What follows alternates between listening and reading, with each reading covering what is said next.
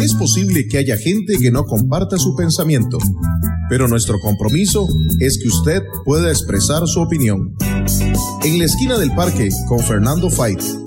A partir de este momento podrá plantear sus inquietudes, conversar con los invitados y dar su opinión.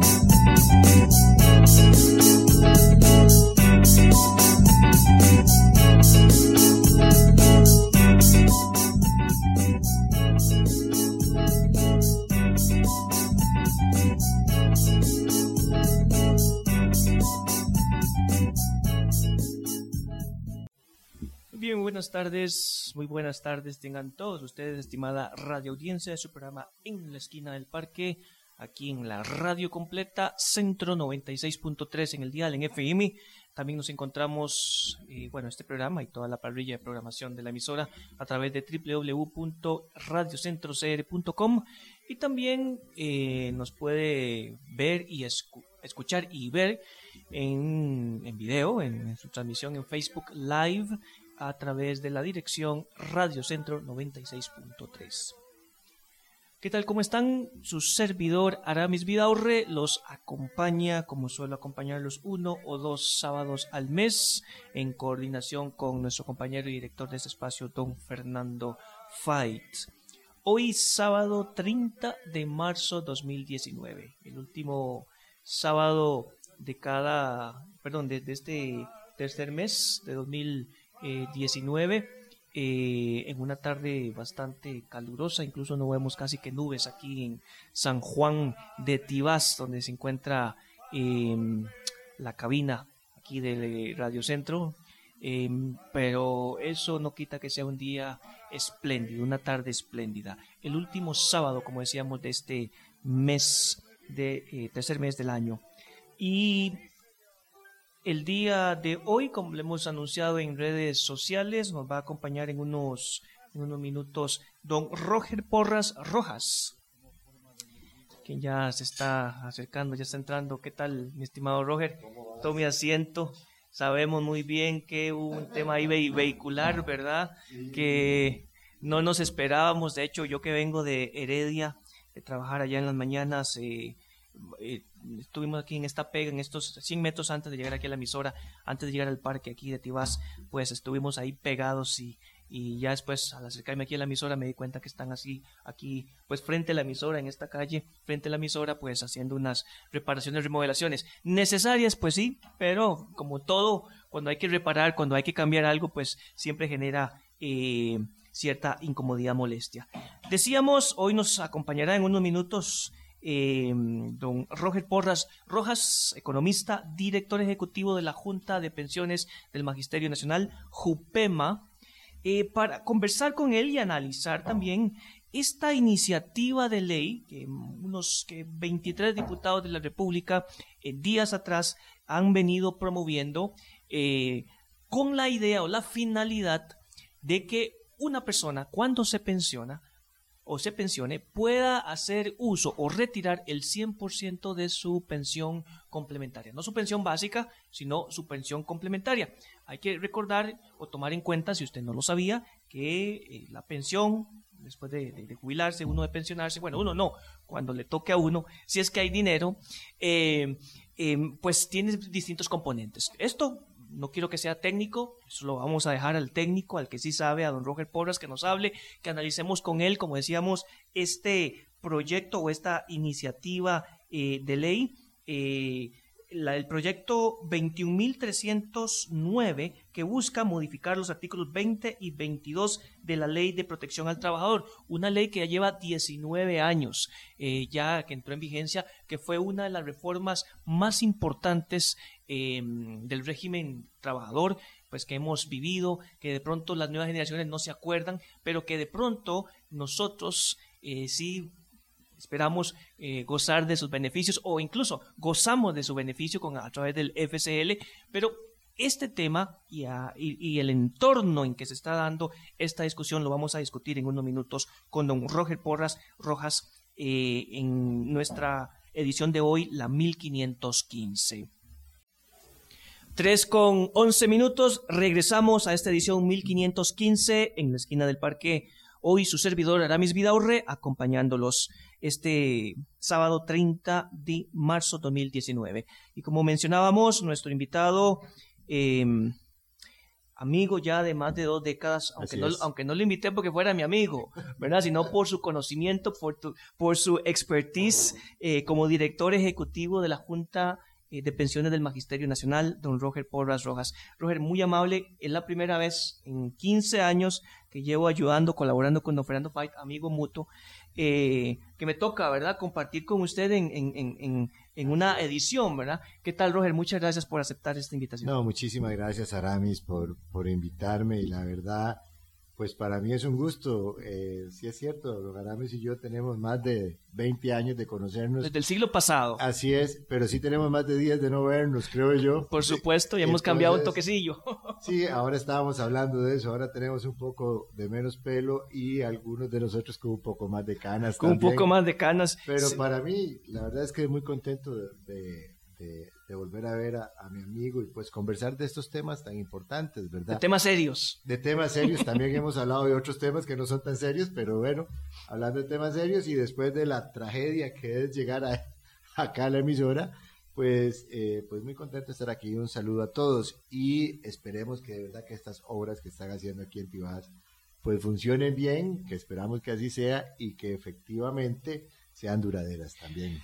Roger, nueve años ya casi prácticamente de ser director ejecutivo de uno de los, de los eh, regímenes más estables o el más estable. Sí, pues para mí ha sido un honor trabajar para la Junta de Pensiones y Jubilaciones del Magisterio Nacional. Recordemos que nosotros administramos dos regímenes de pensiones y uno de ellos este, es el régimen de capitalización colectiva que es un régimen eh, que pues que se ha logrado mantener sostenible y yo siempre lo digo como en broma en el sentido de que ha sido y se ha logrado mantener sostenible y un ejemplo de ello es que efectivamente pues no salimos tanto en los medios de comunicación con información negativa, ¿verdad? Claramente los regímenes de pensiones y la discusión sobre pensiones es una discusión que está en el tapete y precisamente el tema que vamos a conversar el día de hoy del proyecto 21.309 entre otras cosas, ¿verdad? Porque esto es una excusa para abrir la discusión sobre el tema de pensiones, este, pues pone en la palestra de discusión un tema adicional que no ha estado siendo tocado en Costa Rica, que es la discusión sobre los regímenes de pensión del segundo pilar o de capitalización individual.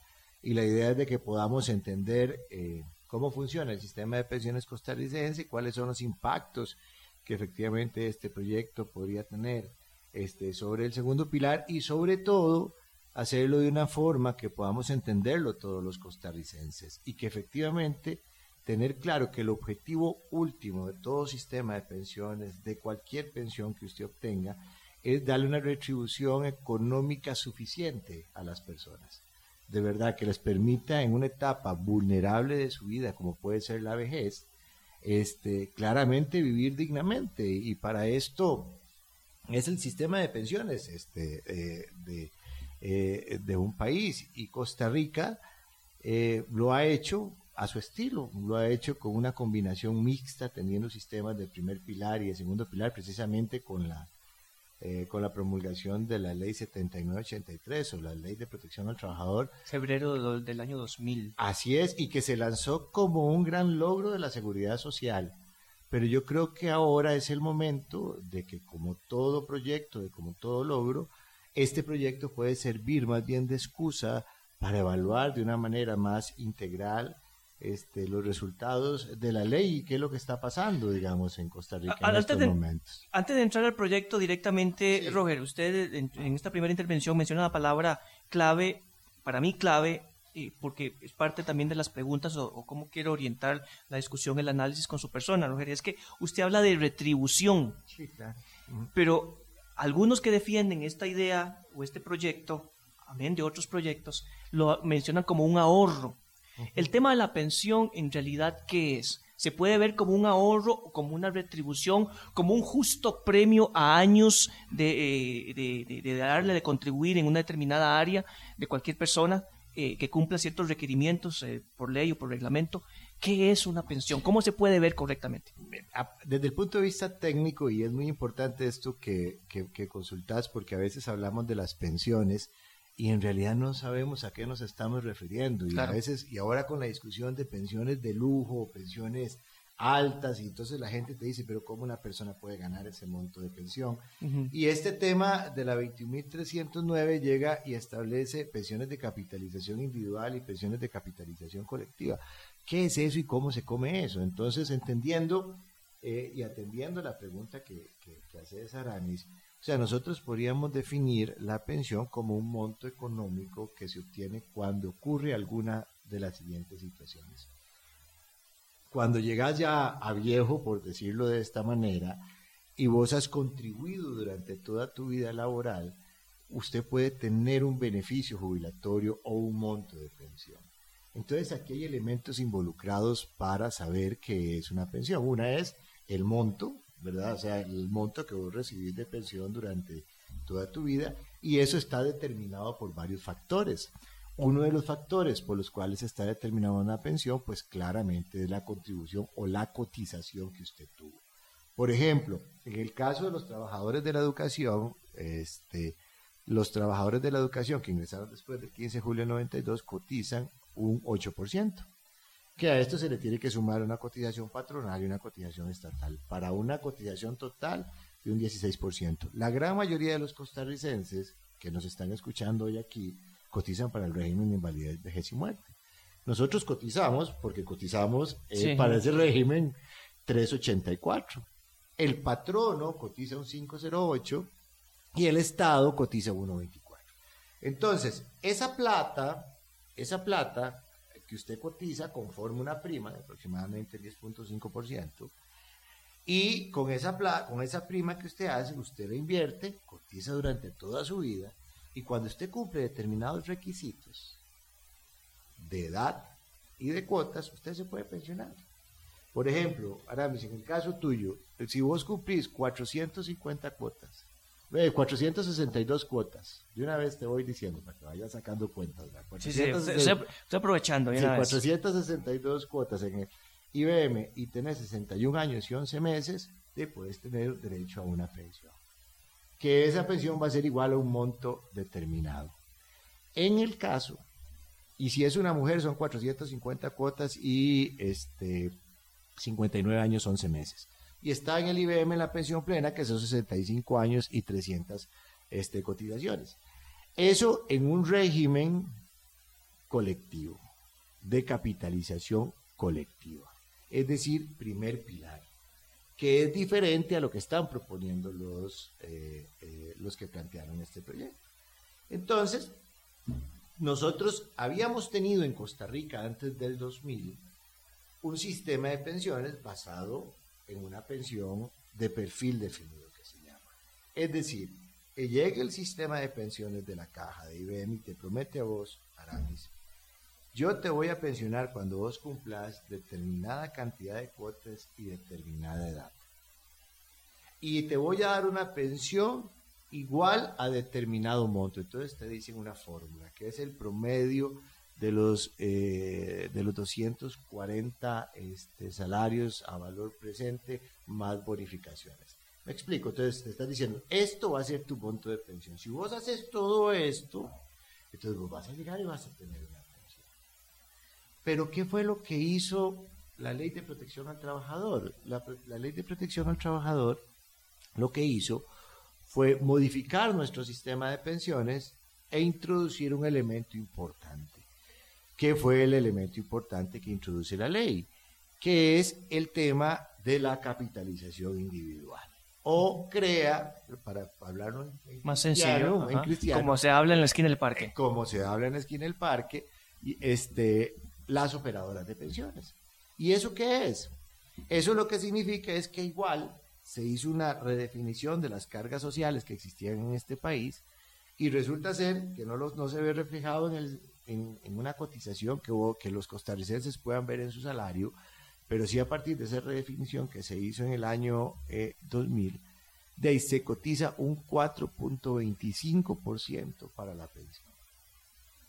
Y esa pensión se definió. Para la básica, la pensión. No, esa sería para la pensión complementaria, segundo pilar, de lo que vamos a hablar ahora más adelante, seguro como en los últimos 15 minutos del programa, pero no importa, o sea, lo importante, yo, siempre digo esto, este, eh, yo creo que, lo importante es que entendamos las cosas, porque si entendemos el contexto, ya el proyecto resulta ser muy fácilmente entendible o de qué estamos hablando. Y al final de cuentas la gente puede generarse este, su opinión. Pero ¿cómo funciona este segundo pilar? Este segundo pilar funciona de una manera diferente al primero. Resulta ser que ese, ahí no existe una promesa de que te vamos a pagar determinado monto cuando cumplas determinadas edad y determinadas cotizaciones. No. El segundo pilar lo que hace, o las operadoras de pensiones, es decirte, nosotros te vamos a dar la plata con base en lo que vos ahorraste. Es, neutral, es objetivo. Vamos a ver, yo no sé si es, lo que sí es, lo que sí no es es solidario en el siguiente sentido, para que no se me vaya resintiendo de una vez eh, mis grandes amigos de las operadoras de pensiones. Lo que sí no es es solidario, porque en un régimen de primer pilar usted solidariamente cotiza, ¿verdad? Pero usted también tiene que pagar las sucesiones, también tiene que pagar las pensiones este, eh, de traspaso a, los hijos, también tiene que pagar pensiones de invalidez de las personas que se invalidan. No es solamente, digamos, y vos no recibís por lo que vos eh, cotizaste. Normalmente las pensiones eh, tiene un componente solidario donde las personas reciben más de lo que cotizan. El superintendente de pensiones, para poner referentes, eh, dice o ha dicho en, varias, en varios momentos y en varios foros inclusive que hemos podido compartir, que en una pensión básica eh, la tasa de reemplazo, es decir, o lo que vos recibís por concepto de pensión con relación a tu salario, me explico en el concepto para que lo entendamos. Si vos tenés 100 colones de salario y recibiste 50 colones de pensión, tu tasa de reemplazo es del 50%. Si vos tenés 100 colones de salario y recibiste 70 colones de pensión, tu tasa de reemplazo es el 70%. ¿Me explico? Es, la, pensión, es la pensión relacionada con el salario. Entonces lo que ha dicho él es que, basado en estudios, que lo que usted cotiza alcanza o podría alcanzar para pagar tres veces eh, su cotización. Es decir, si usted cotizó durante toda su vida laboral un 10%, tu tasa de reemplazo debería ser un 30%. ¿Me explico? Deberías de recibir una pensión por ese 30%. El problema que hay en este IBM es que las tasas de reemplazo rondan el 50, 55% y por supuesto entonces se dice que no alcanza. Pero bueno, esa es otra discusión. Lo que yo quiero decir es que los regímenes básicos son regímenes solidarios, en el sentido de que lo que vos cotizás tiene que contribuir a pagar las pensiones de todos, no son cotizaciones individuales. Igual vamos con los salarios altos. IBM tiene un tope de pensión de 1.600.000 pesos, más o menos. Nadie puede pasar de esa pensión, salvo que postergue, pero eso es otra cosa. Nadie puede pasar de esa pensión. Si vos ganas 5 millones de pesos y cotizaste durante toda tu vida por 5 millones de pesos, vos vas a tener una pensión de 1.600.000. Entonces estás cotizando. pareciera, es no justo. Es solidario. Recordemos que los regímenes, de, los, los sistemas de seguridad social se basan en un principio de solidaridad, iguales en salud. Digamos, yo no entiendo a veces las personas cuando llegan y dicen, es que yo cotizo y nunca voy a la caja pero resulta ser que vos no estás cotizando solamente para vos, pues estás cotizando para mantener el colectivo. Son, son sistemas que son este, determinados de esta manera. Y vuelvo al concepto justo tuyo, nada más para explicar la diferencia. Cuando vos hablas de las capitalizaciones individuales, entonces es interesante escuchar el segundo pilar. El segundo pilar, y ahí puedes escuchar posiciones más liberales, ¿verdad? Bolera o Miguel Ángel Rodríguez un día de estos en, en la nación. Entonces, este, vos, vos escuchás y decís, ahí vos vas a recibir, resulta ser que don Aramis, por lo que vos contribuiste. Es decir, si usted ganó toda su, usted va a cotizar, se le va a, se le va a cotizar por lo que usted gana. Es decir, si usted gana más que yo, usted probablemente... Que no creo, Robert. Bueno, no sabemos, ¿verdad? No sabemos eso todavía. digamos que Fernando gane más que nosotros, Fernando Fight, digamos que Fernando gane más que nosotros, de ahí probablemente su acumulación va a ser mayor que la que tengas vos. Y resulta ser que entonces la pensión del segundo pilar va a ser mayor. Entonces cualquiera podría decir, eso es justo. Sí, en el sentido de que vos recibís por lo que cotizaste, pero los sistemas de seguridad social son diseñados para ser solidarios. No sé si me explico, porque si no, no hubiéramos avanzado. Eh, lo que pasa es que, nuevamente, cuando nosotros nos vamos al tema de, lo que llaman eh, el ROP, que es el régimen de obligación, perdón, obligatorio de pensiones, es ahí donde quieren este, eh, pues generar la, la modificación. entremos de una vez al, expediente, bueno, no puedo leerlo todo, aunque es un expediente pequeño de casi de siete, siete páginas, y más, ocho páginas, eh, siete páginas, la, número ocho donde tienen las firmas o los nombres de los diputados proponentes. Eh, el, expediente número 21.309, el cual hace toda una exposición ahí de histórico, un contexto ahí histórico. Eh, pero a mí me llama la atención el segundo párrafo, donde dice, sin embargo, en la forma que quedó la ley y en los posteriores reglamentos que se emitieron tanto por el Poder Ejecutivo como en el, por, el Consejo Nacional de Supervisión del Sistema Financiero, CONACIF, se generó un problema. Ahí, si hiciéramos un análisis eh, de, contenido, ya eh, vemos que están detectando que la situación actual que quiere modificar ha sido un problema. Sí, e inmediatamente lo menciona en el párrafo siguiente cuál es el problema, ¿verdad? En este caso, eh, y, para cerrarte algo, Costa Rica tiene, entonces nada más para terminar, nosotros, Costa Rica tiene un sistema multipilar en donde en el primer pilar están los básicos, digamos con toda la discusión que se ha generado, y en el segundo pilar están los complementarios. Digamos, es un régimen obligatorio complementario. ¿Qué es lo que está diciendo el proyecto de ley? El proyecto de ley lo que dice es lo siguiente, ¿cuándo usted puede accesar a una pensión eh, complementaria? Usted accede a una pensión complementaria cuando usted le declaran el derecho en la pensión básica. Es decir, si vos ya tenés, que no tenés evidentemente, todavía te faltan como 25 años para eso, 61 años, 11 meses y 450... Menos de 25, pero le agradezco el, cumplido. y 462 eh, cotizaciones, por decir algo, vos ya tenés un derecho de pensión en el IBM yo, cualquiera que cumpla los requisitos.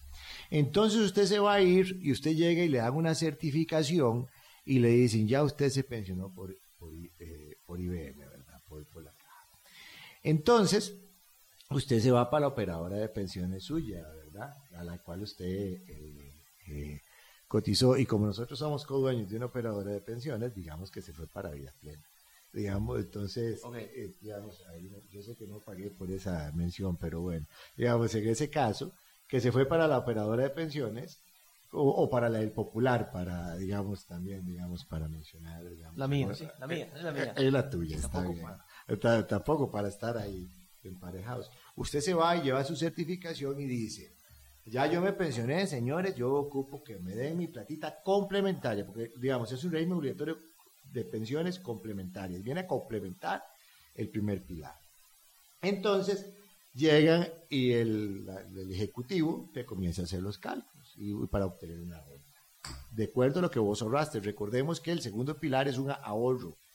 Y si es privado, es tuyo, ese ahorro es tuyo. Ya la sala constitucional. Ya, voy a eso. Ya ahorita, ahorita lo, lo, decimos. Entonces, ¿qué es lo que te dice? Porque dice el proyecto que hay un problema. ¿Qué es lo que ha venido pasando? Y es el reclamo de muchos costarricenses, sobre todo de los que menos tienen, ¿verdad? Porque, digamos, de la gente que tiene eh, más, eh, menos ingresos.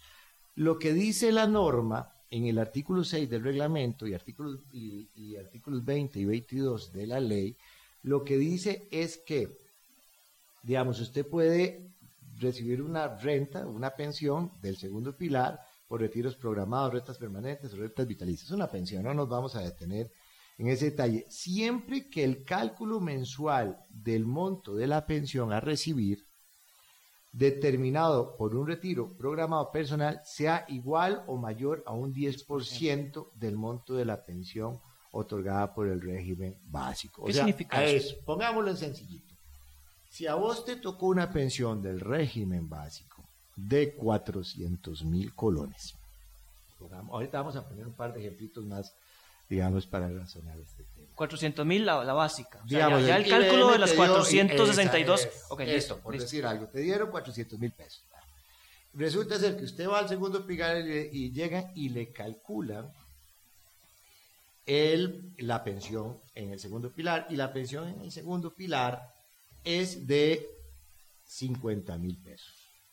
En el segundo pilar, ya en el ROP, ¿verdad? 50 mil colones es mayor que el 10% de la pensión básica, ¿verdad? el 10%, 40 mil. 50 mil pesos es, el, es mayor que el 10% de la pensión básica. Entonces, ¿qué es lo que dice la norma del artículo 6 o, digamos, o los artículos... 20 22. Exactamente. Lo que dice es que como es mayor al 10%, te damos la pensión. ¿Me explico? Entonces vos recibís del segundo pilar una pensión, este, ¿cómo se llama? De recibir una pensión de 50 mil pesos. Pero ¿qué pasa si es menor a 40 mil colones? En el ejemplo que estamos analizando.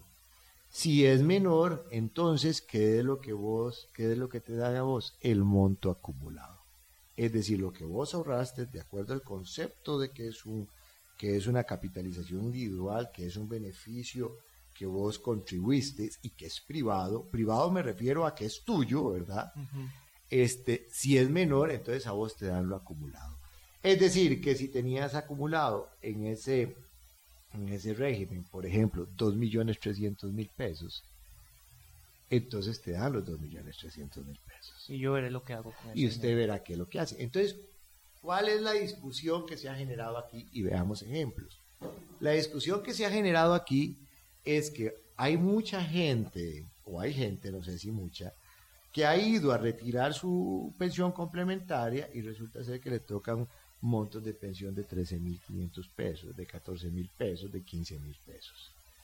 Y como supera el 10% de la pensión que le tocó básica, en IBM, y ahí resulta ser que evidentemente no puede retirar todo el mundo. Se la dan en, tractos. Exacto. o, perdón, o en abonos de polaco, como lo han dicho algunos diputados. Es, en abonos de, veamos un ejemplo, el, ejemplo que tiene el proyecto. Vamos a ver, yo quiero que quede claro que yo en, en este momento no estoy ni defendiendo ni atacando el proyecto. No, estamos, analizando. Estamos describiendo la problemática. Y ahorita vemos a ver quienes han hablado en contra, quienes han hablado a favor, y después yo con muchísimo gusto daré su, su, parte, claro. haré mi, mi, criterio. Entonces, digamos que... Después de las 5, o, antes, o, antes, o en el, programa. Es imposible, ya don Aramis me conoce y nos conoce, es imposible que no demos nuestro criterio, pase lo que pase, digamos, en esos casos. Por ejemplo, volvamos al ejemplo, si una persona tenía los 400 mil pesos, entonces, pero resulta ser que esa persona era un trabajador independiente, ¿verdad? Entonces cotizó por el mínimo al IBM. Me explico, que lo que hace mucha gente, seamos claros, o sea, la gente llega y trabaja independiente y vos vas y cotizas por el mínimo, porque la seguridad social no es barata tampoco. Digamos, eh, en Costa Rica, y aquí ahora entramos a otro tema, digamos que aquí las pensiones son un resultado de una historia laboral, entonces en realidad lo que podemos comenzar a analizar después es el mercado laboral, pero ahorita vemos eso. Entonces una persona llega y resulta ser que por la cotización mínima, vas a tener una pensión en el IBM de 120 mil pesos, de 122 mil pesos, como dice eh, el proyecto. El 10% de esos 122 mil pesos son 12 mil colones. Si esa persona tenía, estoy razonando lo que decía el proyecto, si esa persona tenía 2 millones 300 mil acumulados en el segundo pilar, y resulta ser que a esa persona le toca por pensión, de acuerdo a los cálculos, 13 mil 500 pesos. 13 mil es mayor que 12 mil, entonces te van a dar 13 mil pesos, pero con dos agravantes, dos situaciones que es lo que dicen los señores diputados.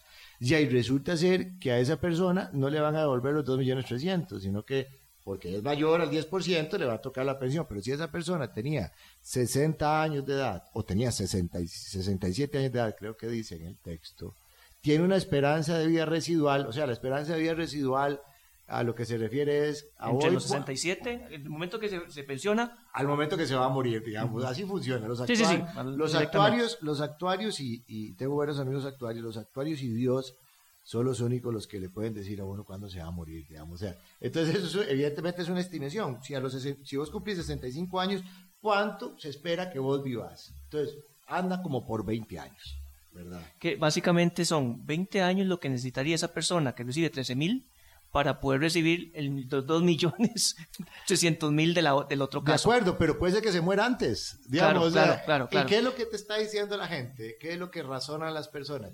De ahí, yo hago más con 2 millones 300 mil pesos hoy, hoy que con 13 mil pesos por mes. Claro. No, no, o, sea, es un razonamiento porque yo entiendo, yo entiendo toda la discusión de los economistas. y hoy leía Competencia Perfecta en una columna que tiene un economista eh, muy bueno, por cierto, en, en La Nación, porque ellos razonan lo que dicen, es cómo es posible que se quiera descapitalizar el segundo pilar. Pero desde un punto de vista social, entonces estamos recibiendo pensiones muy bajas. Pensiones muy bajas desde el segundo pilar y pensiones muy bajas desde el primer pilar, ¿verdad? El promedio de pensión del régimen de invalidez, vejez y muerte es de 354 mil pesos. Menos que un salario mínimo. No, el salario mínimo anda como por 260, pero, pero igual, 354 mil pesos entre altas, bajas y de todo. Sí, claro. El 10% de eso son 35 mil pesos. O sea, me explico. Entonces, lo que quiero yo decir es que evidentemente, si hay una discusión eh, eh, válida ahí, si vos agarrás esos 2 millones 300 mil, 2 millones 400 mil pesos, y los dividís entre la esperanza este, de vida residual, eso es más que lo que te da el ROP sí podríamos decir que la pensión complementaria sí es un ahorro. Sí, efectivamente, digamos, lo que la iniciativa plantea entonces es eh, eso, que efectivamente la gente pueda llegar y valorar si recibe una pensión o se lleva la plata parte de la, del, del, del, racional, de la justificación en que se basan estos eh, señores y señoras diputadas para firmar este proyecto de ley está basado en lo que mm, ellos eh, bueno, exponen. Eh, la sala constitucional ha sido clara al indicar el contenido de la propiedad privada.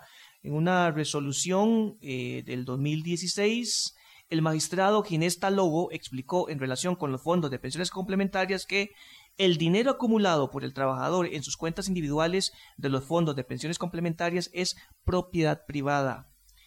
El artículo 9 de la Ley de Protección al Trabajador califica el régimen como de capitalización individual, a diferencia de los regímenes básicos diseñados como, la, como de capitalización colectiva a la luz del principio de solidaridad eh, inmanente en todo al artículo cuarto de nuestra Constitución Política. Eh, a diferencia de los regímenes con cargo a los presupuestos públicos y los de capitalización colectiva, los aportes y los rendimientos acumulados en las cuentas de los regímenes de capitalización individual son propiedad de los afiliados. Esto y otras razones que exponen aquí los, diputados que, firman esta iniciativa. Entonces lo que busca es modificar el artículo 20 de la Ley de Protección del Trabajador para que se, lea de la siguiente manera. De los tres acápites o, párrafos que componen este artículo, voy a leer el, centro, el número dos, donde viene, según noto en la negrita, la modificación que correspondería de aprobarse esta iniciativa de ley que por cierto no, todavía no tiene asignado una comisión específica para su discusión. En caso de muerte del afiliado, los beneficiarios serán los que el afiliado designe en la operadora de pensiones que administra su fondo o en caso de que el afiliado no realice la designación, los beneficiarios serán los establecidos en el régimen de invalidez, vejez y muerte o el sustituto de este sistema. Cada operadora tendrá un plazo máximo de 45 días, 45 días naturales para hacer efecto los beneficios del afiliado. El artículo 22, que creo que ese es el, medular, prestaciones. Los afiliados al régimen obligatorio de pensiones complementarias definirán si retiran la totalidad de sus recursos en un solo acto, en tractos o si los utilizarán para comprar una renta vitalicia o acogerse a una renta permanente. De igual forma, podrán elegir una u otra vía y, perdón, y modificar su elección solo para trasladarse de una renta permanente a una renta vital, vitalicia. Es, eh, Roger, ¿qué, es esto de renta vitalicia o renta permanente? En términos sencillos, por favor, para yo entender, ¿verdad? Sí, sí, no, vamos a ver, una pensión en el segundo pilar podríamos decir que se calcula de la siguiente manera, de una manera muy sencilla. Si vos tenés un acumulado de 20 millones de colones, que sería una pensión un acumulado como un acumulado. Del ROP. Sí, del ROP. si tenés un acumulado de 20 millones de colones, podrías estar obteniendo una pensión de 90 mil colones, más o menos, ¿verdad? Evidentemente esto varía mucho.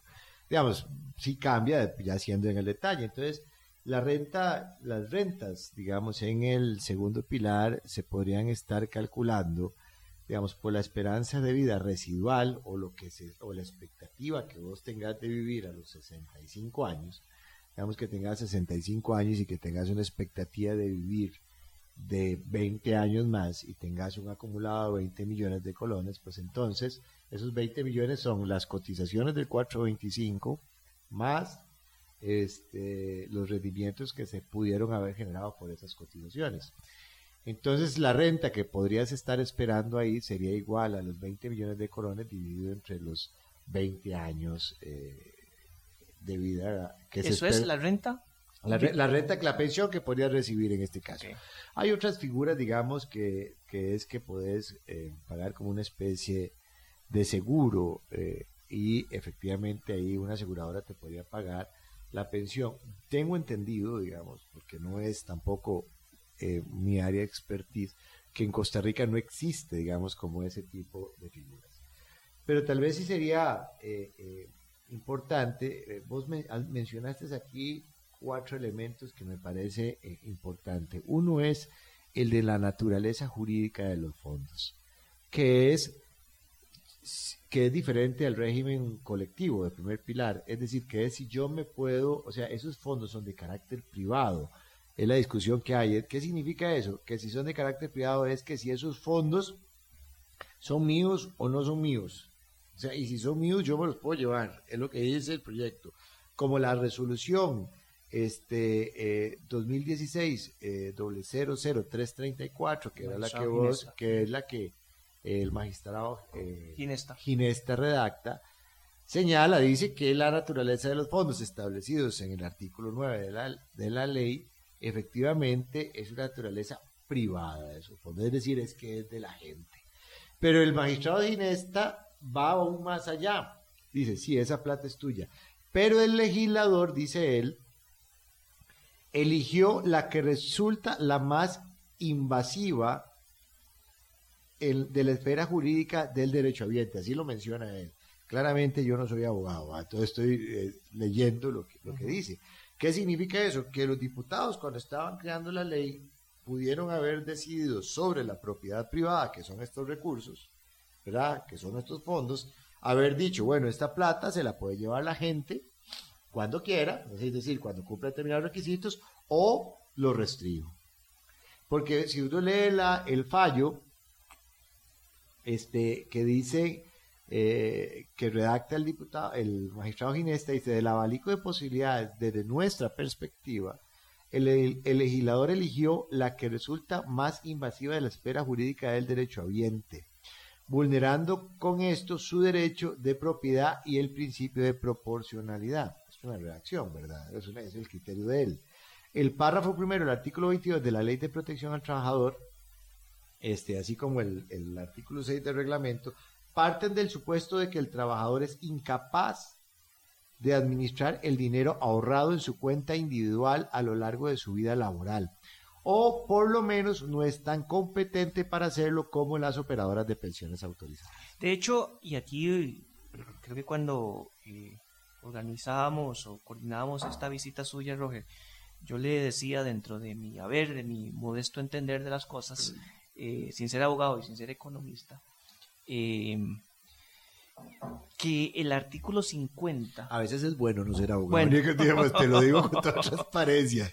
El, artículo, el artículo 50 de la Constitución Política establece que el Estado, es obligación del Estado procurar el mayor bienestar de los habitantes. Entonces pareciera, eh, tratando de, sin ser abogado, pero, eh, a ver, el abogado es lo que, lo que hace majestuoso la carrera eh, o la profesión de abogacía es la capacidad de interpretación de algo que está escrito es que aquí hay una obligación del Estado para decirle a usted y a mí qué es lo que mejor nos conviene a nosotros, aunque no nos guste. Pareciera que eso es el trasfondo lo que, de lo que de una u otra manera uno podría interpretar durante las palabras o lo escrito por el magistrado. No, y, vamos a ver, igual, la ventaja aquí es que ninguno de los dos es abogado, entonces podemos decir lo que nos, digamos, muchas cosas, ¿verdad? No, lo que yo quiero decir es que eh, es claro que el Estado debe tener la capacidad de regularnos a todos como sociedad, digamos, si hay un tema de bien común y que, y vamos a ver, y aquí se parte de un tema eh, básico que podría generar discusión lo que voy a decir.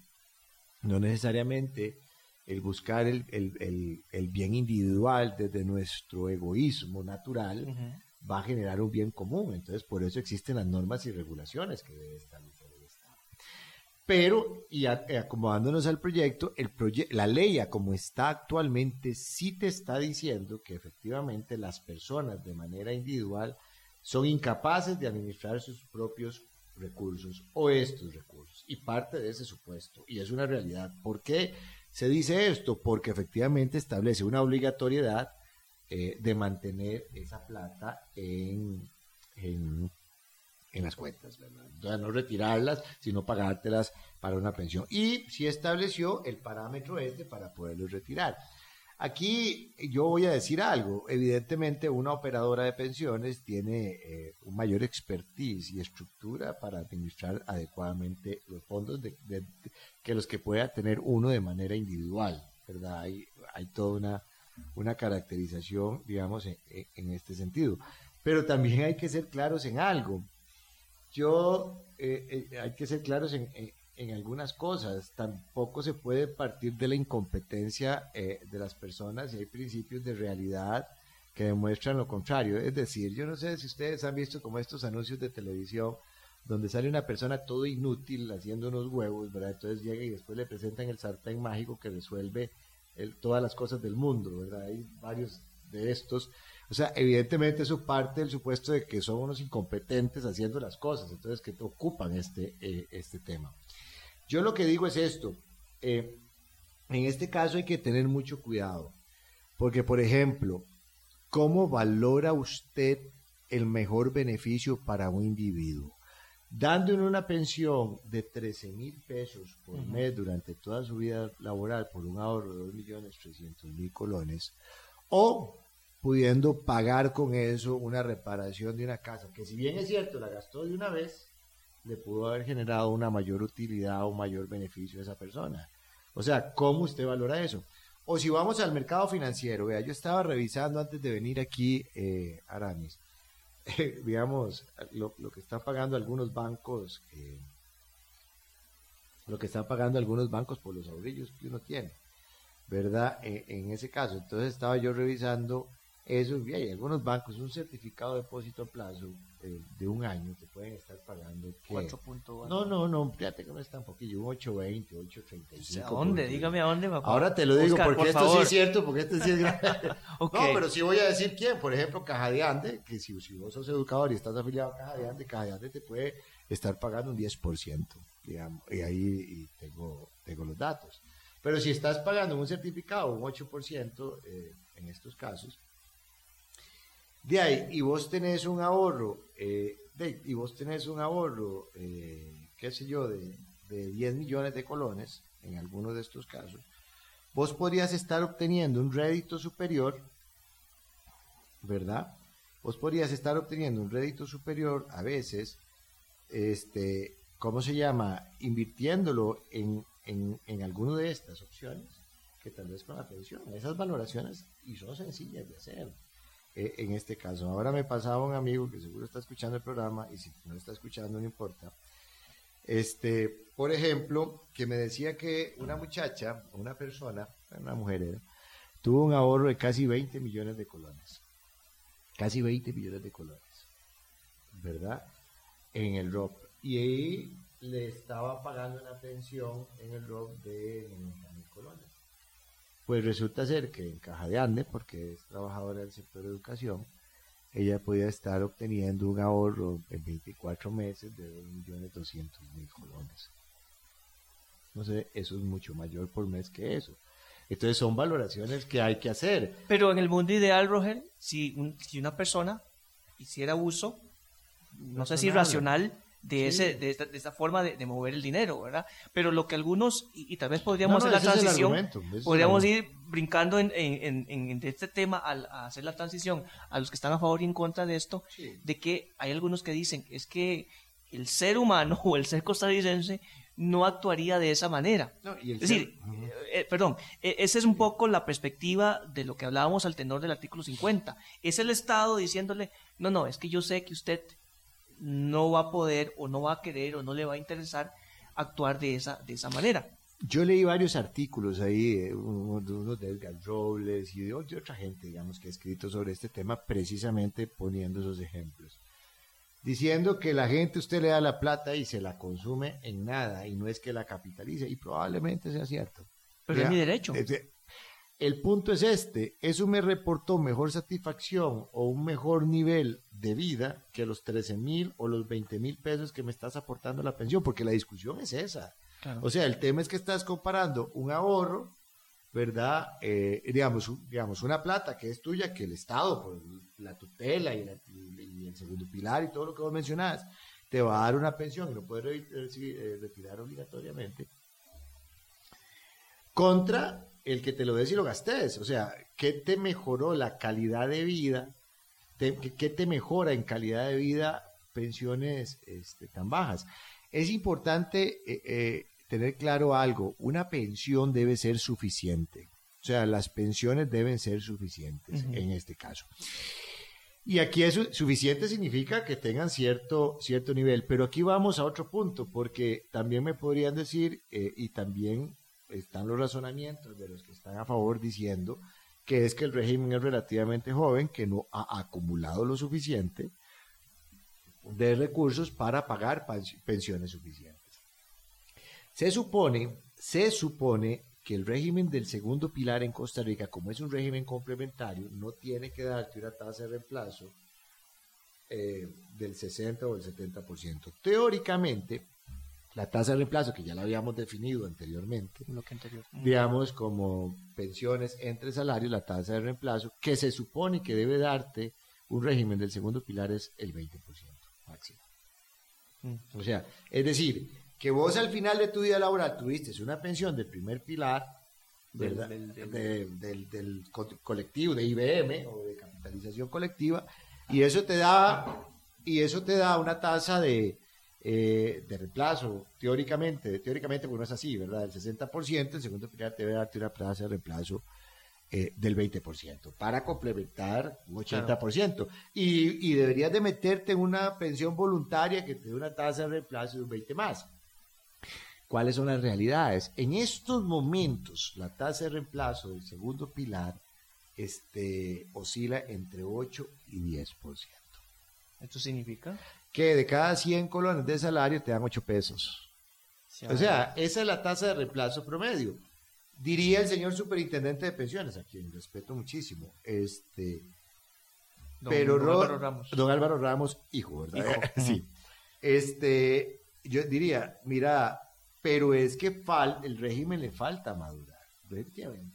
Claro. Es cierto, le falta madurar, pero es que la discusión de las pensiones es un reflejo de la realidad de lo que pasaba, lo que pensamos en el 2000 a lo que estamos pensando hoy en el 2019. Y es un reflejo de la realidad de tu historia laboral, claro. Eh, eh, Aramis, porque te conozco y nos conocemos, sabe, y tampoco estoy pecando de una infidencia, sabemos que en, algún, va a decir. que en, algún, momento de nuestra vida hemos pasado periodos desempleados. Sí, claro. Digamos, o sea, uh. eh, digamos, y eso lo, digamos, trabajamos juntos en algún momento, y en otro la pellejeamos y en otro lo solidarizamos.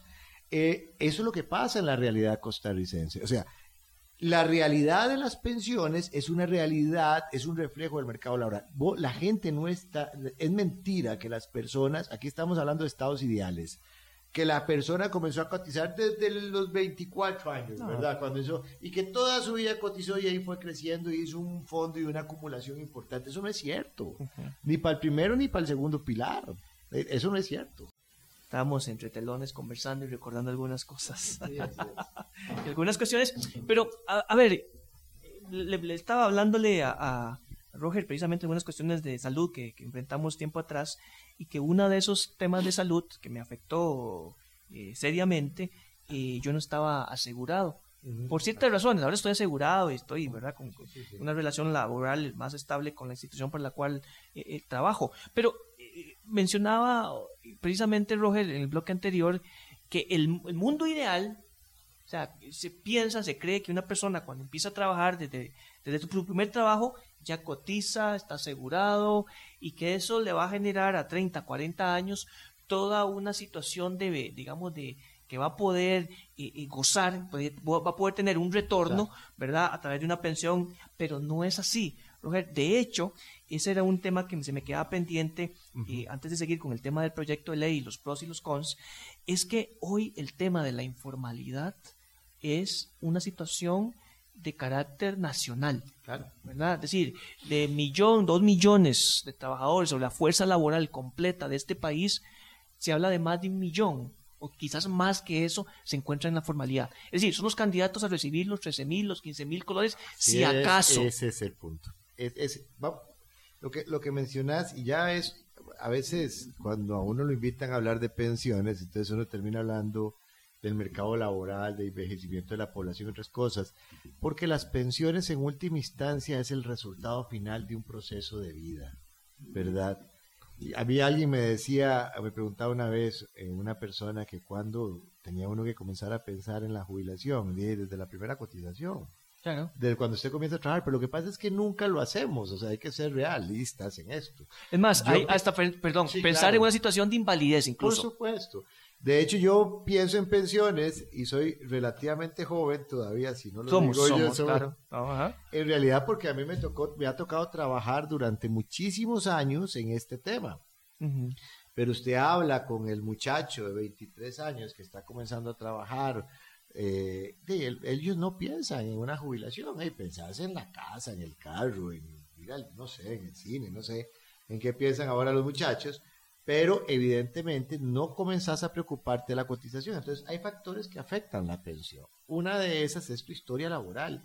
Una pensión es el resultado final de la historia laboral de las personas. Y si en Costa Rica nosotros tenemos un 45% promedio eh, de informalidad en el mercado laboral, pues claramente tenemos una cantidad enorme de personas y trabajadores que no están cotizando para la seguridad social y que eventualmente, en el mejor de los casos, establecen una cotización mínima para eh, el régimen de invalidez, vejez y muerte, lo que los hacen, ¿verdad? Los que, hacen, lo hacen. si es que lo hacen. Entonces, al final, y tenemos, y ojo, la, este, estos temas, ahora que mencionabas el tema de la, eh, eh, de la informalidad en el mercado laboral, Estamos hablando de que en la última encuesta nacional de empleo del tercer trimestre del 2018 estábamos dando eh, los datos que vos mencionabas. Casi un millón de personas permanecen en empleos informales. no estaba tan lejos. No, no, estaban muy bien. este, y hay más de 240 mil personas desempleadas. Una tasa de desempleo de más del 10%. Yo creo que todos eh, podemos hacer un análisis de nuestros conocidos y podremos identificar una persona desempleada. Por supuesto.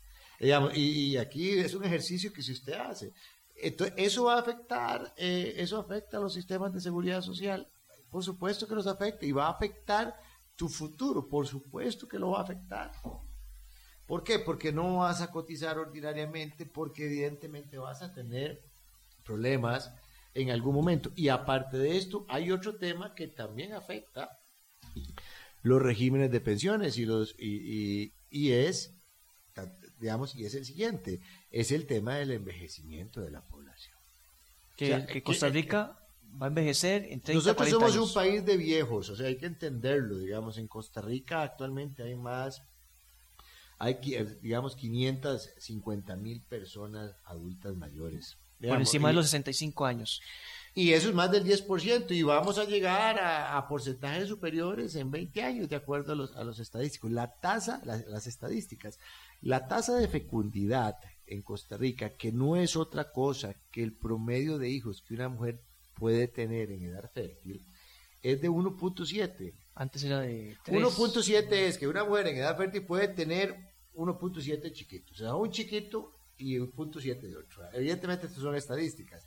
La tasa de reemplazo poblacional en este país es de 2.1. La tasa de reemplazo poblacional lo que hace es el número de nacimientos hijos que deben de existir para reemplazar toda la población. Es decir, la mujer debe tener la capacidad de reemplazarse a sí misma y a su pareja. Entonces tenemos tasas de, fecundidad sumamente bajos. Por debajo, claro. Veamos ejemplos simples. O sea, mi madre tuvo 10 hermanos. Sí, sí, sí. Eh, yo tengo, yo tengo, yo tengo yo tengo dos hermanas. Yo tengo cuatro. Y, y, vos no tenés hijos, o no tenemos hijos, digamos. Esas son realidades. Es, una realidad. Y así es. incluso, incluso, incluso está determinado que, que, hay una tendencia eh, a posponer esa posibilidad de fecundar, digamos, de la mujer de, tener hijos o del hombre de conformar una, una familia, por decirlo de esa manera. Entonces, eh, eh, cuando unís estos elementos, estos datos que nos das, con la idea, la tendencia de esta generación de posponer ese plan, eh, no es que no vayan a tener hijos, o quizás se han decidido a no tener hijos, y lo unís al hecho de que Costa Rica en 30, 40 años va a tener más del 10%, ¿verdad? Eh, que puede ser 30% de la población por encima de 65 años.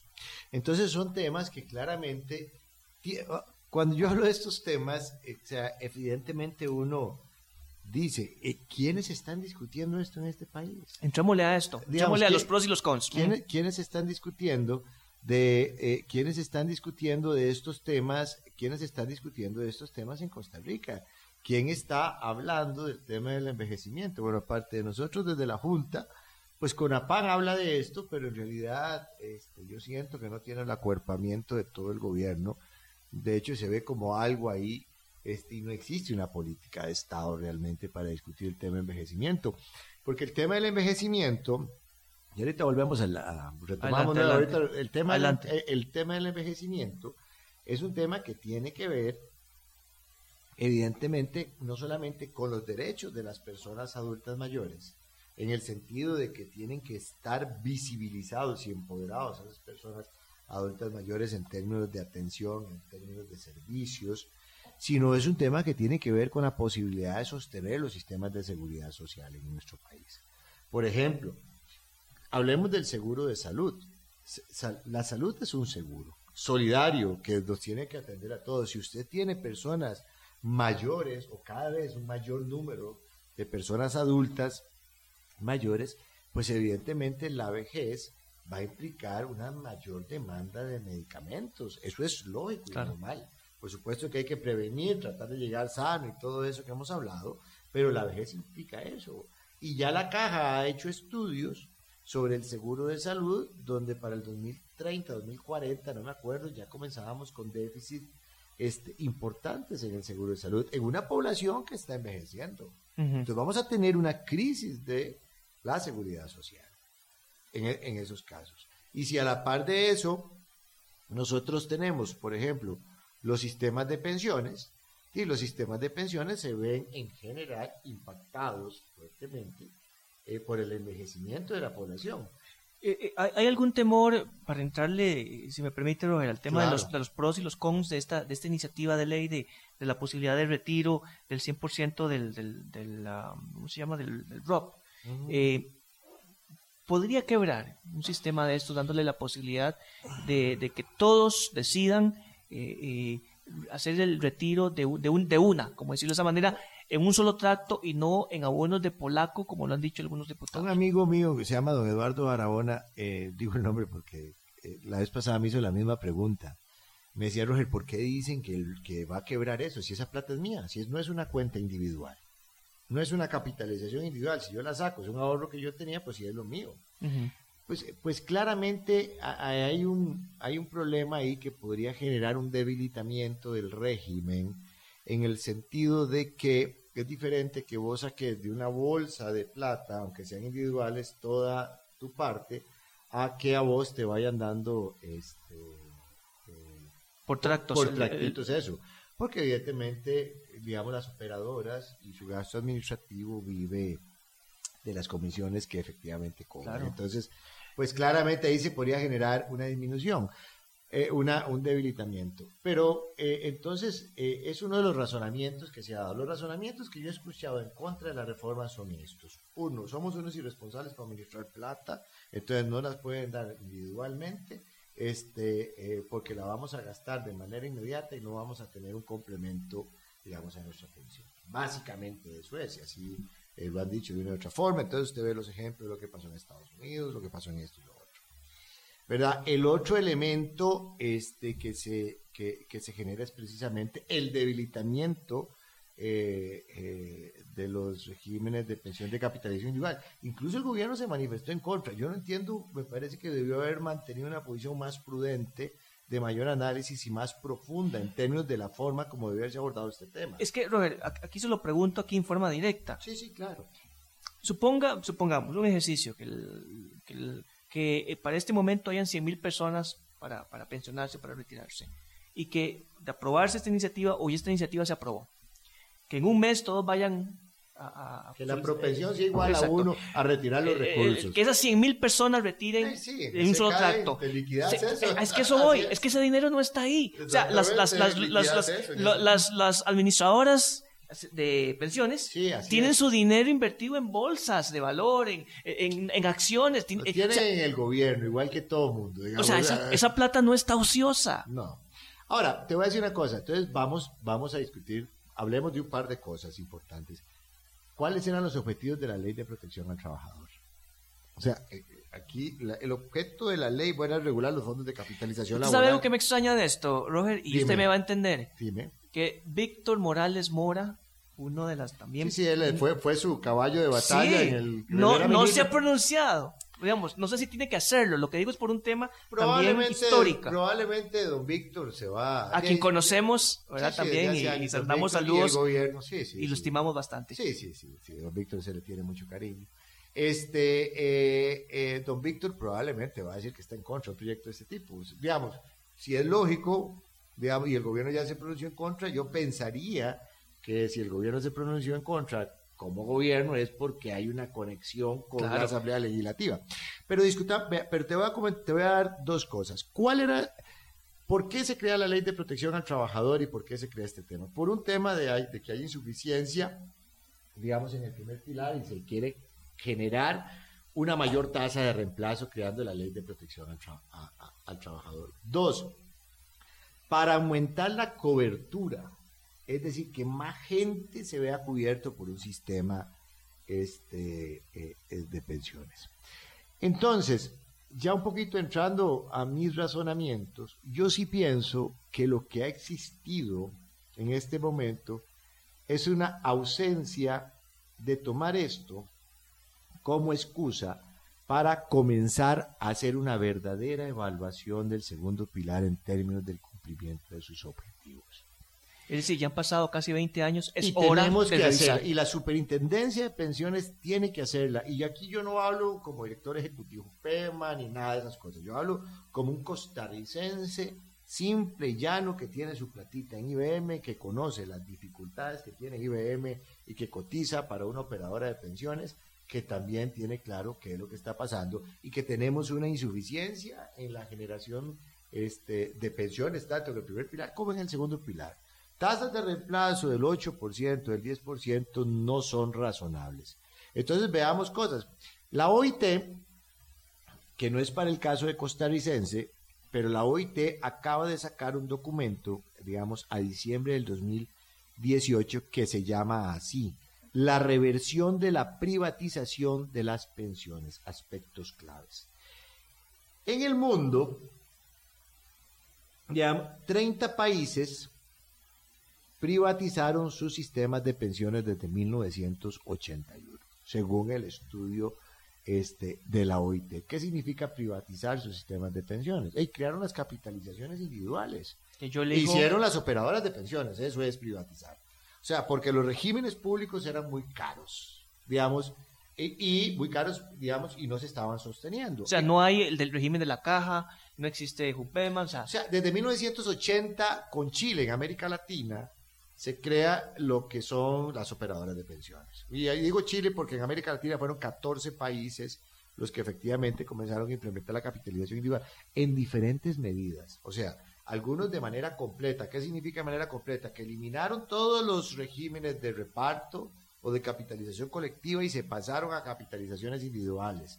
Otros de manera mixta, como el caso costarricense, que en el 2000 creamos, eh, tenemos los regímenes solidarios del primer pilar y también tenemos las capitalizaciones individuales. Entonces a mí me resultó interesante el estudio porque, este, vamos a ver, aquí no voy a hablar de casos específicos de Costa Rica, sino que nosotros tenemos que revisar el sistema de pensiones en Costa Rica de una manera integral.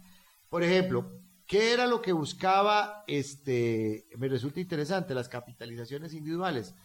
Aumentar las tasas de cobertura, es decir, ser más amplios. Entonces, ¿qué es lo que dice el estudio? ¿Se lograron aumentar las tasas de cobertura en estos países? No, no se aumentaron. Las tasas de cobertura se mantuvieron, digamos, en estos casos. Los, los, nivel, los beneficios los beneficios jubilatorios aumentaron. Lo que dice el estudio es que tampoco en estos países los beneficios se disminuyeron. Entonces son factores que hacen más bien que en muchos países la gente más bien se esté tratando de devolver a regímenes de reparto. Y, vamos, y, son datos, o sea, aquí no hay subjetividades ideológicas de que Roger privilegia los, las, las capitalizaciones colectivas y que otra gente las individuales. No, son datos que debemos de analizar de una manera real. Hay un tema que me resulta interesantísimo y es el tema de la desigualdad de género en las pensiones. O sea, claramente las mujeres, las que llevan las de, las de perder en muchas cosas, en el tema de las pensiones también.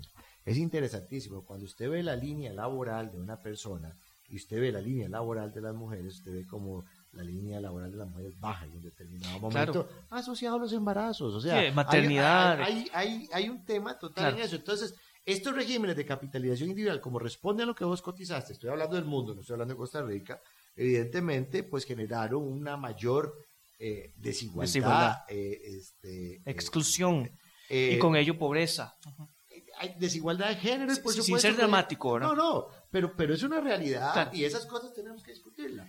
Vamos, son las 4 con 33 minutos. Vamos al siguiente y último corte comercial, don Renato, y ya regresamos. Siguiendo con la idea eh, de los pros y los cons. Eh, precisamente don Miguel Ángel Rodríguez, Rodríguez, presidente, eh, en, ese momento. que se firma la ley o que se publica o entre vigencia, febrero 16, de febrero del 2000, em, se ha pronunciado en contra. Pero más allá del tema de la irracionalidad con que actuamos muchas veces con nuestro dinero, de hecho creo que don Álvaro Ramos eh, hijo, ha dicho, amén de otras personas que, han estado, que están en contra, que la expectativa de gasto eh, desde, si yo le doy a usted el millón de colones que tiene usted ahorrado por, el rock, em, rock, perdón, eh, se dice que ese dinero le va a durar a usted hasta solamente 8 o 10 años. Bueno, 8 o 10 años puede ser que ya no estemos aquí, pero es parecida que es una expectativa de gasto o de inversión o de utilización del dinero muy, muy poco. Sí, sí, en realidad lo que, como decíamos, lo que ellos dicen es que uno agarra esa plata y la gasta y que evidentemente no vas a tener una pensión complementaria. Ahí lo que hay que analizar es realmente si esa pensión, si estamos dando pensiones suficientes, o sea, o pensiones que efectivamente te contribuyan para algo, que tiene que ver con tema de mercado laboral, que ya lo mencionamos anteriormente, o si va a ser mejor darle a esa persona esa plata para que la utilice en algún proyecto eh, inmediato. Yo, yo soy honesto, a mí ese argumento no me gusta, eh, honestamente. A mí, eh, independientemente si uno esté a favor o en contra del proyecto, a mí ese argumento de decir que simplemente nosotros vamos a agarrar eso y lo vamos a despilfarrar en X o Y cosas no me gusta. A mí no me parece un argumento adecuado. Yo lo que creo es que sí hay que hacer un análisis, y lo digo siendo nosotros codueños de, de una operadora de pensiones, ¿verdad? O sea, pues nosotros somos codueños y esta discusión la tenemos a lo interno y esperaría que todas las otras operadoras la tengan también. O sea, hacer una verdadera evaluación de si las operadoras de pensiones efectivamente en el largo plazo van a, dar van a cumplir la promesa eh, de dar pensiones suficientes de acuerdo a las restricciones y parámetros de ellos. ¿Qué pasó en Chile, por ejemplo? En Chile, ya en, para el 2014, 2015, el Bachelet, digamos, que era en, ese momento, eh, ya metieron un, un, complemento básico porque las pensiones que estaban dando eran pensiones sumamente bajas. Y, y, el y no se desarrolló el mercado de capitales. En Costa Rica las operadoras de pensiones de, representan una cantidad importante de recursos, no sé cuánto, 8% del PIB, no, no recuerdo cuánto, pero sí es una cantidad significativa de recursos que está dando, que está dando en la economía, que está altamente concentrado y esos recursos están ahí. Eh, eh, me explico, pues esos recursos tienen que estar utilizándose para desarrollar, desarrollar, desarrollar nuestro país, pero en realidad lo que estamos haciendo, como lo hacemos los fondos de pensiones, dado los problemas que hay eh, en Costa Rica, es lo que estamos haciendo es financiando el déficit fiscal. Claro. Es lo que estamos haciendo. Entonces, hay que evaluar esas cosas, Aramis. pero es que, no se está dando, pareciera, Roger, pero nada que te interrumpa, es que más bien en, los primeros días que sale esta iniciativa, lo primero que hicieron, y ojo, y aquí no quiero culpar o achacar, simplemente quiero poner un punto sobre la mesa como parte de esta discusión eh, que espero que se dé, o análisis que, tal vez nos está dando, es que hay algunos periodistas que tacharon este, este proyecto de una vez como populista, o sea, sin haber entrado, digamos, a a un proceso de análisis, los pros y los cons, o de una discusión mayor. De una vez, agarraron, parece como que agarraron la lista de quienes firman, los firmantes de esta iniciativa, de este proyecto. Sí, es cierto. 21.309. Y dijeron, ah, es que están los del partido tal, son populistas. O sea, sin analizar. Ese, eso es lo que a uno realmente le preocupa de las discusiones en Costa Rica, en general toda la discusión, que hoy no hablamos de eso, pero eh, tal vez en algún otro momento, toda la discusión del tema de las pensiones, primer pilar, sostenibilidad de IBM, el régimen de capitalización colectiva, Poder Judicial, pensiones altas o de lujo, como le han dado a llamar algunas, usted ve la lista de proyectos que hay en la Asamblea Legislativa presentados por diferentes diputados y usted se pone a preguntarle dónde están los estudios técnicos que dieron la base para presentar esos proyectos y por supuesto que no los tienen algunos pasan más por ocurrencias que por otras cosas. Entonces, al final de cuentas, eso es, eso es populismo, eso sí es populismo, digamos, en estas cosas. Y yo no sé si este estudio tendrá o no tendrá estudios técnicos tampoco, pero lo que sí te quiero decir es que debe, debemos de, a partir de esto, generar una discusión real de lo que es el sistema de pensiones en Costa Rica, que no le está, y, y nosotros administramos un régimen de pensión, digamos, o sea, yo soy corresponsable directo en la administración del régimen de pensión de capitalización colectiva. Entonces, en ese caso, eh, ¿por qué eh, tenemos que dar una discusión seria de estos temas y ponernos a discutir qué ha pasado en otros países? ¿Por qué en otros países del mundo se están devolviendo o tratando de devolverse a capitalizaciones colectivas? Eh, abandonando un poco las capitalizaciones individuales. Y ojo, yo quiero que quede claro, yo no estoy en contra de las operadoras, para nada. Lo que estoy diciendo es que como sociedad debemos analizar bien eso. O sea, usted no puede medir una operadora de pensiones porque te generó mil millones de colones de utilidad.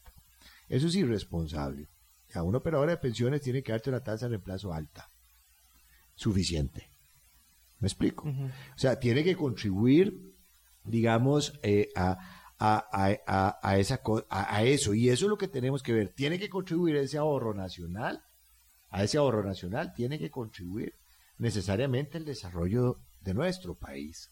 Esa es la discusión que debemos de tener. 2.7 millones de afiliados distribuidos en seis operadoras complementarias. Ah, bueno, perfecto, 2.7 millones. ahora, yo no me acuerdo cuánto era, tendría que meterme, bueno, ahora tal vez me dé tiempo, este, digamos, a la, la página de la SUPEM para ver cuántos son los activos netos administrados. Continuando con el tema, con el fondo del, del, proyecto, se, se habla de una modificación al 20 al 22. Sí dentro de su análisis, Roger, ¿qué le falta o qué le, qué, le agregaría a usted? ¿Qué otro articulado eh, eh, cree usted que también se puede meter acá aprovechando esta ventana de oportunidad? Si es que, ojo, aclaro, si es que esta iniciativa toma fuerza, pareciera el, día de hoy todo lo contrario, pareciera que hay más gente que han brincado, entre ellas el presidente de la República, en contra, y, estoy de acuerdo aquí con, con Roger, yo no es que esté a favor o en contra, abramos, discutamos, digamos, a ver dónde está el populismo y dónde están los hechos y, las y, la realidad de hoy y la realidad que nos va a marcar en 10 o en 15 o en 20 años. Sí, el proyecto tiene tres objetivos fundamentales. Uno, que la gente pueda decidir si recoge la plata y se lo lleva para la casa eh, o si lo deja en una, en una operadora.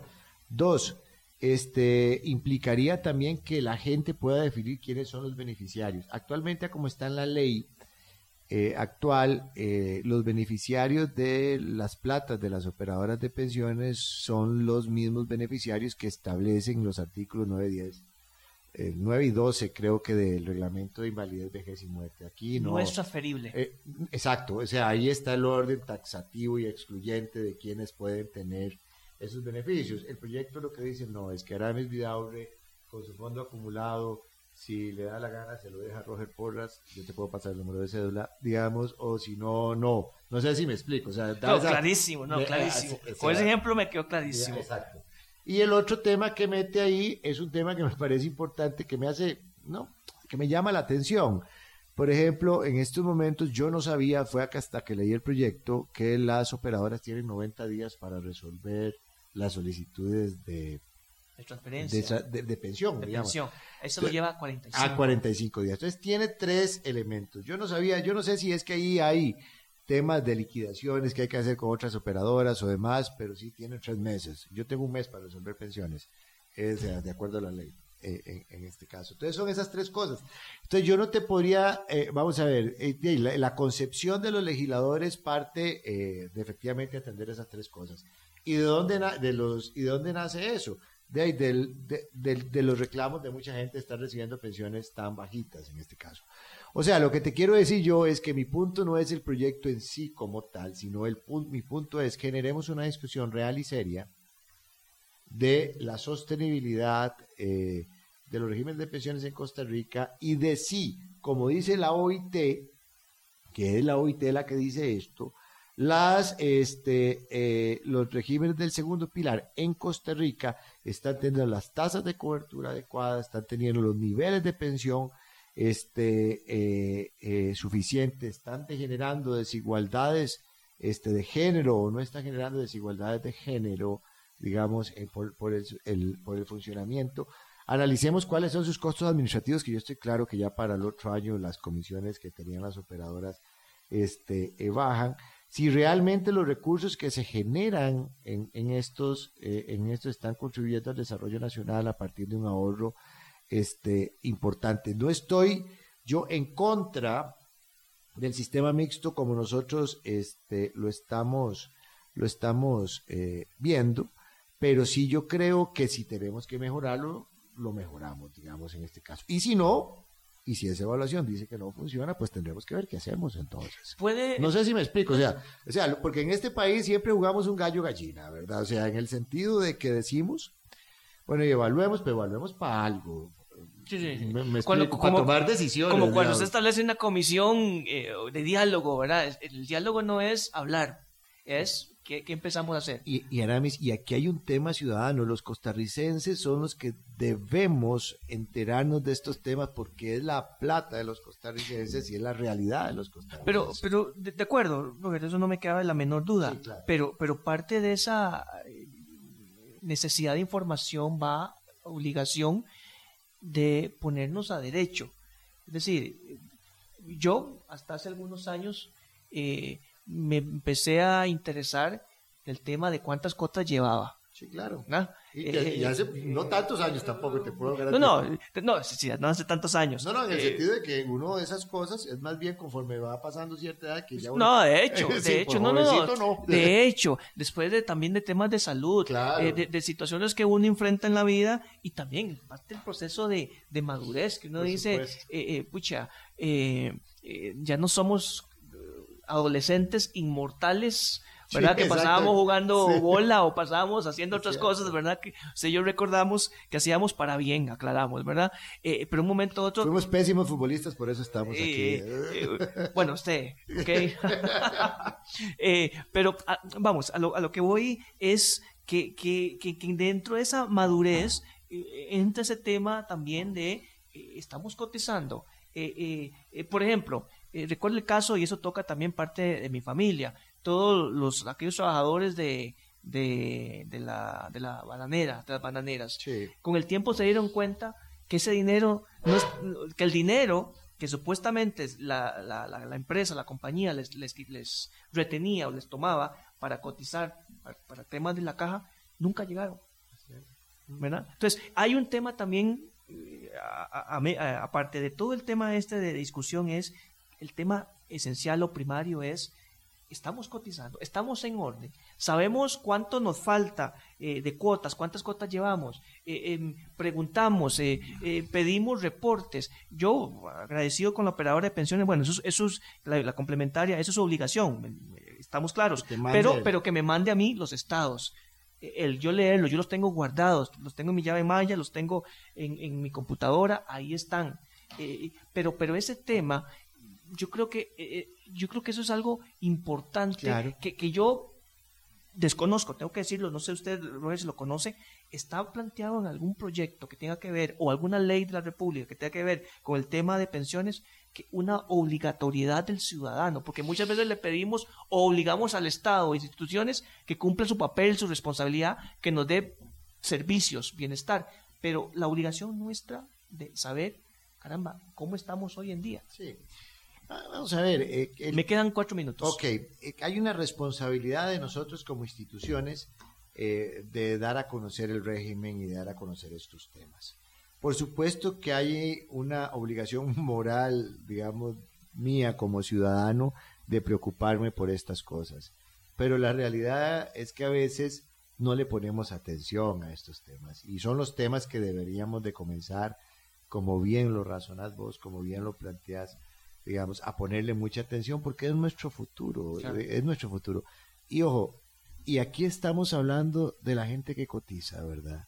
Pero la gran parte de la población costarricense, digamos que está en informalidad, ni siquiera se entera, ni siquiera se entera de estos temas, ¿verdad? Y evidentemente eso, como sociedad, que ya lo dijimos anteriormente, va a ir haciendo eh, que nos deterioremos más. Entonces yo creo que sí hay una discusión nacional que hacer y una discusión sin cálculo político, una discusión de verdad. Es que esto no es ideológico y pareciera que lo han vuelto de acuerdo, ideológico. El problema es que las discusiones se vuelven ideológicas cuando en realidad las discusiones deben ser por el bienestar social. No debe de convertirse en una discusión ideológica porque la presentaron 23 este, diputados, los cristianos y otros. no debe que si de liberación, que si la unidad. que si le hubiera presentado liberación o cualquier iniciativa que presente cualquier otro partido. La discusión tiene que desideologizarse este, en realidad para llegar a trascender de, e, en estos temas. Con eso estamos terminando. Roger, yo le agradezco que haya compartido este ratito, que de pronto nos, nos puede haber hecho un poco eh, corto, ¿verdad? Eh, eh, quedaron por ahí otros, otras preguntas que traía en millón, pero ojalá podamos compartir más adelante. Un mensaje final, unos 30 segundos. No, pues en primer lugar agradecerte y muy contento de, volver a, encontrarnos y la verdad es que mi mensaje final sería con el que vos concluiste también y comencemos a preocuparnos de estos temas de una vez. Si a partir de la discusión de hoy algún grupo de personas va a ir mañana al IBM o a Jupema o a algún lado a preguntar cómo está o a la operadora cómo está mi cotización, yo creo que algo logramos. sí, hay, hay, un anuncio por ahí de una operadora de pensiones, si mal no recuerdo, de que un chavalo en el anuncio se pregunta que si yo sudo debajo del agua o, ah, todo eso. Y es real, o sea, cuando no nos estamos, no estamos ocupados o preocupándonos en algo, empezamos a pensar cada cosa que no tiene sentido. Entonces creo que eso es parte del mensaje central. Empecemos a preocuparnos por nuestro futuro. Eh, bueno, nuestro presente, vivirlo. Hoy es. hoy es el único 30 de marzo que vamos a vivir de 2019. Así es. Ese momento es irrepetible y siempre es el mensaje, por lo menos con que este servidor o inicia o termina. Siempre vivir el momento, pero pensando también en el futuro. Con eso estamos terminando. Renato, muy amable ahí en cabina eh, por, su trabajo en los controles, porque esto sería la...